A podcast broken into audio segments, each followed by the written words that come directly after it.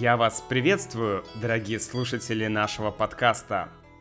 С вами Макс, и сегодня мы будем с вами говорить о о том, как коронавирус влияет на мой родной город Санкт-Петербург. Эх, Санкт-Петербург сейчас так далеко. И что там происходит? На самом деле там много всякого разного происходит, но мы будем говорить о том, как владельцы баров и ресторанов пытаются выжить. Или о том, как э, коронавирус хочет погубить бары и рестораны. Давайте начнем.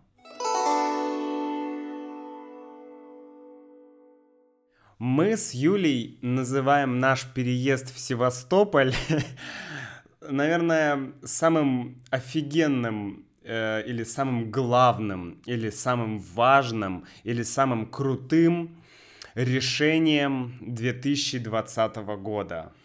Да. потому что, ну, помимо того, что здесь тепло, здесь солнечно, здесь горы, здесь море, здесь очень, ну, вообще такая атмосфера очень приятная. Помимо всего этого, здесь гораздо более приятная эпидем... эпидемиологическая ситуация.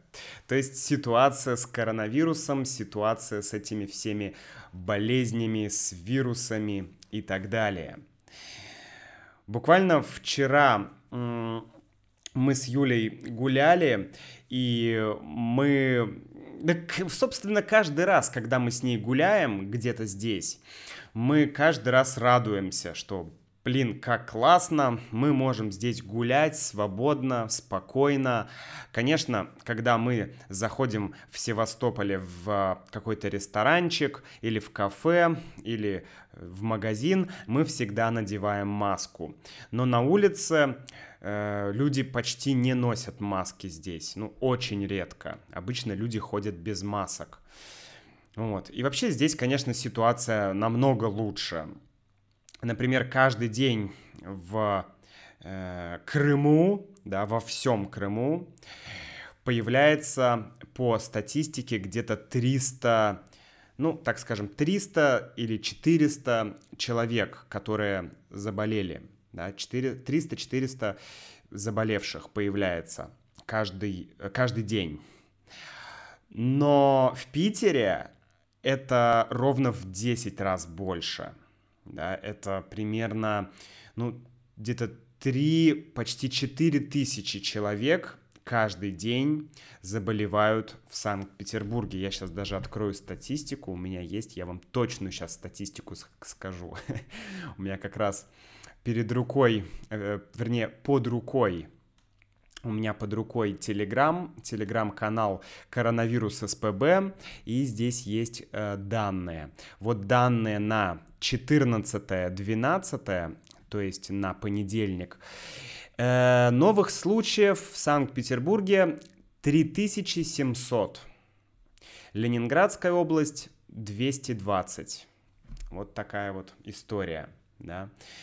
И в Крыму, да, давайте посмотрим, откроем, у меня есть здесь э, коронавирус Крым, официальная статистика, тоже телеграм-канал. Вообще телеграм очень удобная штука, мне очень нравится, потому что это одновременно и какая-то и социальная сеть, и мессенджер, и это все очень удобно. То есть каналы в Инстаграме, мне кажется, это гораздо более удобный, более приятный способ получать контент, э, нежели веб-сайты или какие-то блоги или не знаю, там, Facebook или ВКонтакте, потому что, ну, здесь все минималистично. Здесь ты не отвлекаешься. То есть вот я пользуюсь Телеграмом, ну и, конечно, YouTube, да, а, еще какие-то вещи.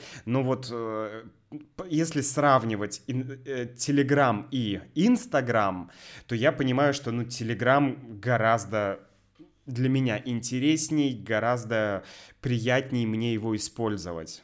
Здесь никто не пытается показать тебе какие-то красивые фотки, показать, как круто кто-то живет, у кого новая машина, у кого новая яхта, кто путешествует. Блин, в Инстаграме мы вот видим всю эту внешнюю шелуху, да, слово шелуха интересное. Шелуха — это скорлупа. Если есть семечки, например, есть орехи, то они покрыты э, шелухой, да, или какие-то зерна, они тоже покрыты шелухой. То есть это внешняя такая грубая часть, внешняя грубая сторона. Также и в Инстаграме. Ты заходишь и ты смотришь, все такие радостные, у всех все хорошо, у всех все прекрасно, вообще никаких проблем в жизни, красивые девушки, красивые, красивые молодые люди, красивые машины. А потом ты видишь реальную жизнь или реальную жизнь этих людей, и ты понимаешь, что, ну, Инстаграм — это просто способ показать другим людям, э, что у тебя все круто, хотя на самом деле это не так, да, или это может быть не так. Ну ладно, это философский такой, конечно, разговор. А, так вот, да, я хотел посмотреть статистика в Крыму. Крым Значит, пам-пам-пам-пам-пам-пам. Это весь Крым, это не только Севастополь, да, это весь Крым. Территория Крыма, ну, не знаю, может быть, она больше Ленинградской области, может быть, меньше, я не уверен. Но примерно, я думаю, что нет, Крым больше, точно. Я думаю, что Крым больше, чем Ленинградская область. Но в любом случае, да, в Ленинградской области 220 человек в день заболевает, в самом городе Санкт-Петербург 3700 человек, а в Крыму, во всем Крыму 289 человек. А, простите, нет, вру, э, 349. 349 во всем Крыму, да. Вот такая вот история. То есть, конечно, здесь гораздо приятнее находиться во время коронавируса. Поэтому мы с Юлей очень-очень радуемся. А, но что сейчас происходит в Питере? В Питере интересная ситуация. Я, я не так не так активно слежу за тем, что происходит в Москве. Я иногда читаю какую-то информацию про Питер, поэтому мне сложно говорить о Москве, об этом можно поговорить с Юлей, она знает больше про Москву, но Юля сейчас ушла эм, в, в, ее любимый, в ее любимую кафешку. Э, вот, эта кафешка называется Бродский. Бродский — это фамилия э, известного Э, русского, российского, так скажем, э, писателя. Вот, и она ушла в, этот, в это кафе, чтобы там поработать, поэтому ее нет. Ну, а я слежу за информацией о том, как, что, вернее, да, что происходит с Питером, что, потому что это мой все-таки родной город. Так вот, э, в чем штука? Что за тема с барами, ресторанами и коронавирусом? 2 декабря 2020 года губернатор Санкт-Петербурга, которого зовут Александр Беглов, опубликовал э, некоторые ограничения, так называемые новогодние ограничения в Петербурге. В этих ограничениях говорится, что с 25 декабря по 29 декабря и с 4 января по 10 января весь общепит, то есть все заведения общественного питания, да, общепит, общественное питание, то есть рестораны, столовые, э, все, где есть еда, да, где есть еда для людей. Э, значит, весь общепит будет закрыт да, будет, ну, будет э, запрещена работа с 19 вечера до 6 утра. И с 30 декабря по 3 января работа всего общепита запрещена. Сейчас я немножко поясню, что это значит. Как вы знаете, в России у нас э, с 31 декабря и по 9 или по 10 января это праздничные дни, это выходные дни, это нерабочие дни. Обычно в это время люди едут куда-нибудь, не знаю, там, ну, либо люди проводят время с семьей, да, либо люди едут куда-то с друзьями, с родными путешествовать в другой город, в другую страну. Э, то есть это время отдыха, это время как бы как отпуск.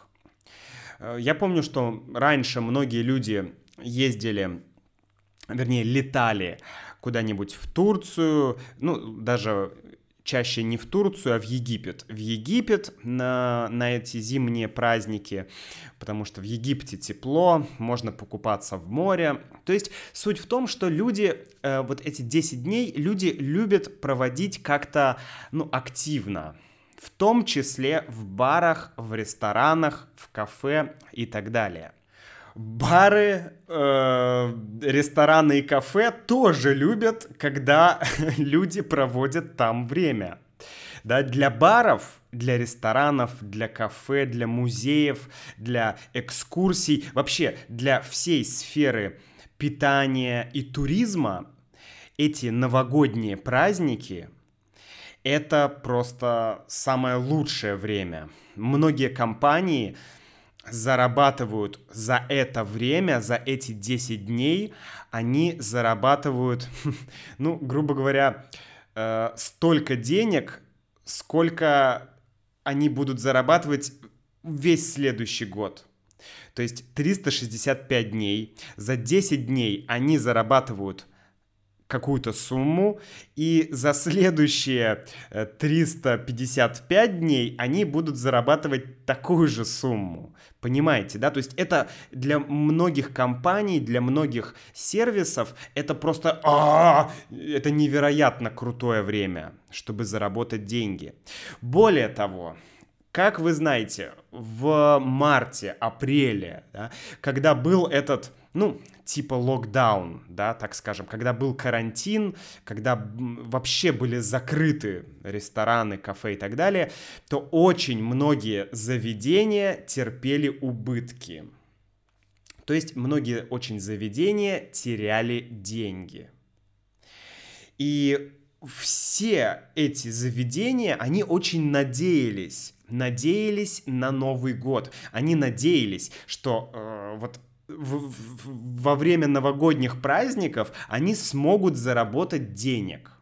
Потому что у многих какие-то кредиты, какие-то долги, да, они, ну, то есть финансовое состояние плохое у многих таких заведений. Поэтому им нужен Новый год, чтобы, ну, чтобы они могли продолжать существовать, чтобы они могли продолжать работать.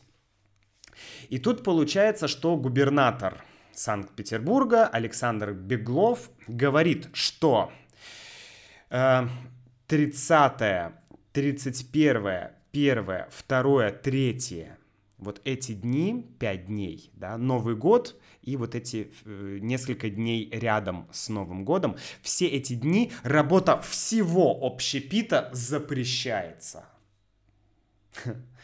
И другие дни, да, начиная с 25 э, по 10, там есть ограничения. То есть только до 7 вечера, только до 19 часов могут работать эти заведения. То есть, по сути, простите, по сути, это означает, что для многих ресторанов, баров и кафе это конец. Это финал, это э, последний ужин, так скажем, да, то есть все. Они, не, они не смогут это пережить. Они не смогут это пережить. Они умрут. Они перестанут существовать. Поэтому что сделали, эм, э, значит, рестораторы? Да, ресторатор — это человек, который владеет рестораном, ну или баром, да, то есть такое общее название. Рестораторы так скажем, это владельцы баров, ресторанов и кафе, да. Что сделали рестораторы? Рестораторы не стали мириться с этим, они поняли, что, э, что для них это конец, и они, они, они начали писать Беглову, писать к нашему питерскому губернатору, что Беглов, пожалуйста, отмени эти ограничения, да, убери эти ограничения. Иначе мы будем жаловаться Путину. Это, знаете, как напоминает, как дети поступают, да, что э, если у двух каких-то, не знаю, ну, у двух мальчиков какие-то проблемы, например, один мальчик взял игрушку другого мальчика, то тот мальчик говорит, э, отдай мне игрушку, а то я скажу маме, или отдай игрушку, а то я скажу папе. Вот. И здесь также Значит, рестораторы сказали Беглову, отмени ограничения, иначе мы будем жаловаться Путину. Ну, на самом деле, это, ну, это круто, что они так сделали. Это круто, что они высказали свое мнение. Что было дальше? Да. Причем это сделали не только э, рестораторы, это сделали и владельцы турфирм, и те, кто занимается транспортом. В общем, вся вот эта сфера туризма, туризма, питания, да, вся эта сфера, которая зарабатывает деньги во время новогодних праздников.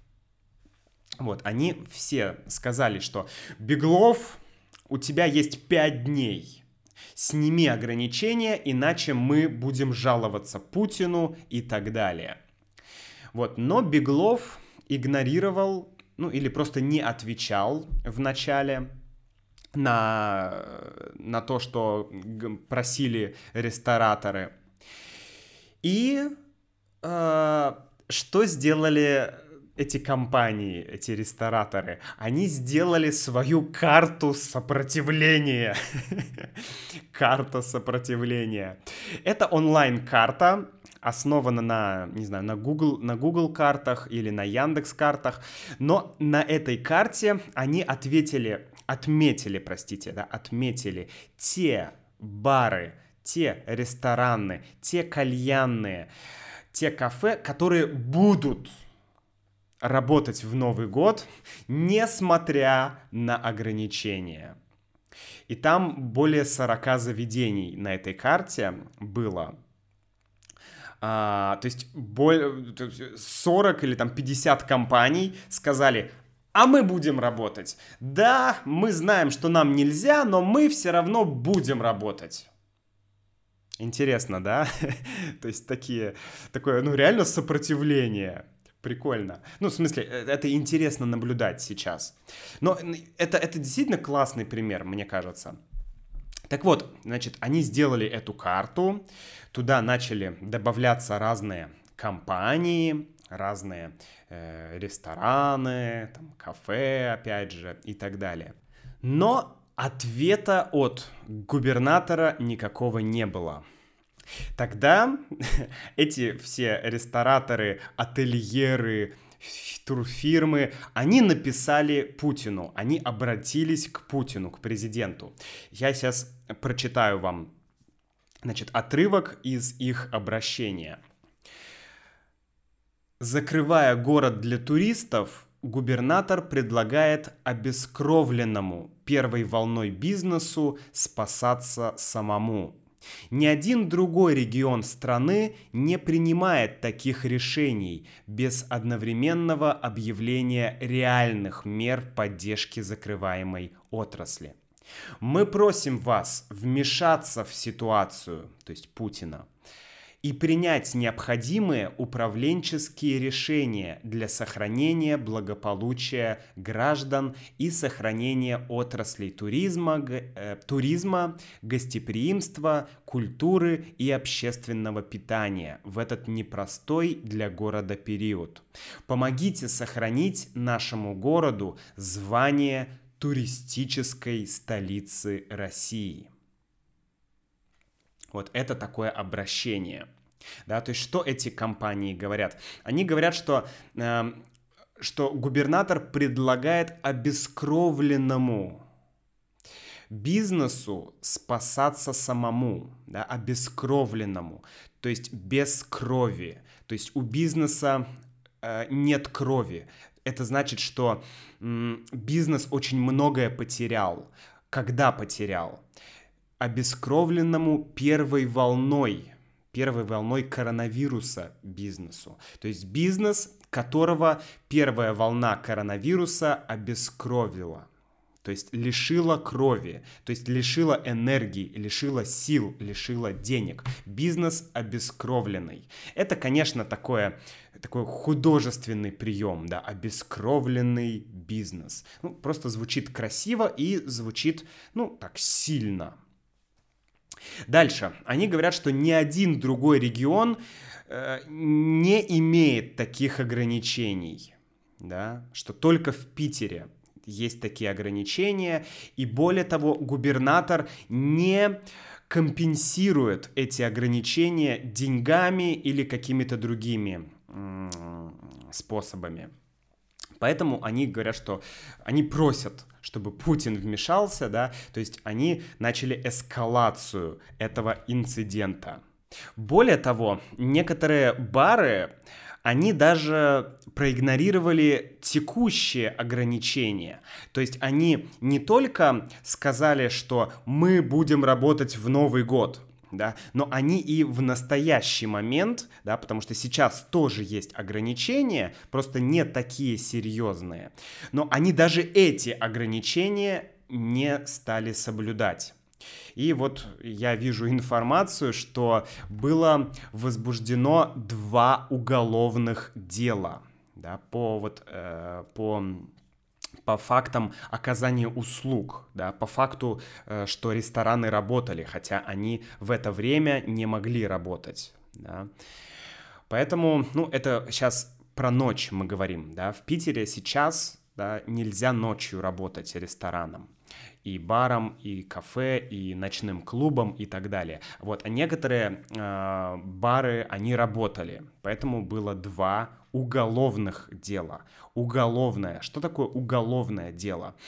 Дело э, означает, что, э, что прокуратура или следственный комитет э, начали работать. То есть это означает, что начался судебный процесс, да, это суд. То есть то есть это уже серьезно. Причем э, есть уголовные дела, а есть административные дела. Например, административное дело — это штраф, да, какой-то, если ты, например, перешел дорогу на красный свет светофора, это административное э, нарушение. Если ты превысил скорость на автомобиле, да, это административное нарушение, это штраф. Но если ты убил человека, или если ты нанес э, человеку как, как, какое-то серьезное увечье, да, то есть ты как-то сильно-сильно ранил человека, или, то есть, если ты сделал что-то серьезное, то это уже уголовное дело. То есть, ты можешь пойти в тюрьму. То есть, это очень серьезно.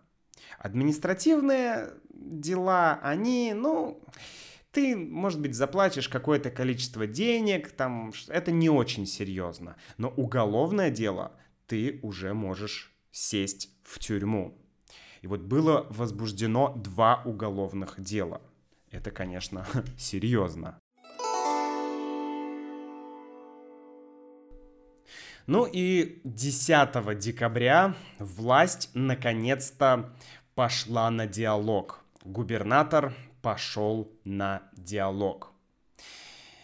Что это значит?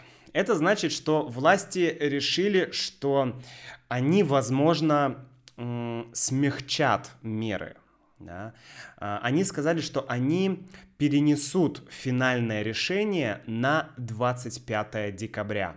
То есть губернатор 25 декабря точно уже, да, точно скажет, когда и как будут работать бары и рестораны. И, конечно, это будет зависеть от эпидемиологической ситуации. то есть ситуации с коронавирусом, да, насколько все будет серьезно. Если э, ну, ситуация будет не такая плохая, то, возможно, ограничения будут смягчены.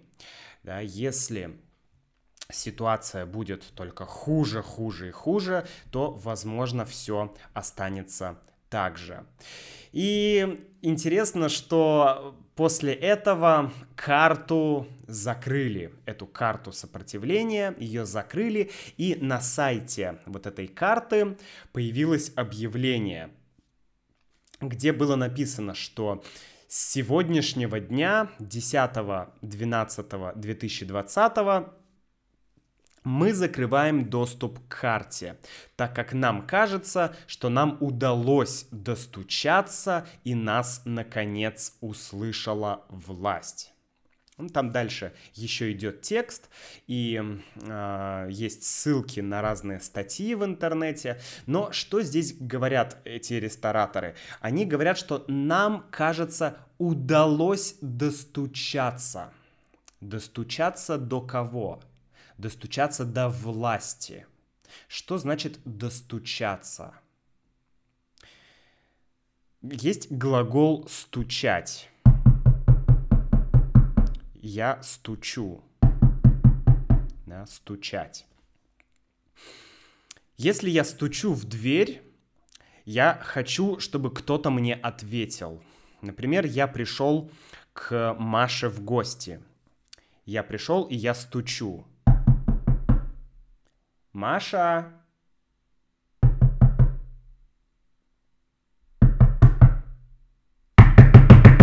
Маш!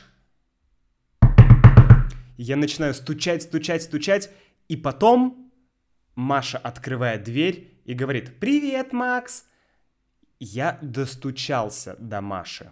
Да? Ну, это такое образное выражение, конечно, достучаться. Достучаться значит дождаться ответа, значит получить ответ, получить фидбэк, получить обратную реакцию. Да? Ты хотел, ты хотел, хотел, хотел чего-то, и бамс, ты это получил, да, ты достучался до кого-то, ты достучался, не знаю, до полиции, ты достучался до власти и так далее. То есть ты хочешь решить проблему, но тебе не отвечают. И ты как бы стучишь, стучишь, стучишь, но тебе не открывают дверь, твою проблему не решают. Ты все равно стучишь, стучишь, стучишь, и бамс, в один момент ты достучался, тебе открыли дверь, тебе помогли, помогли решить твою проблему.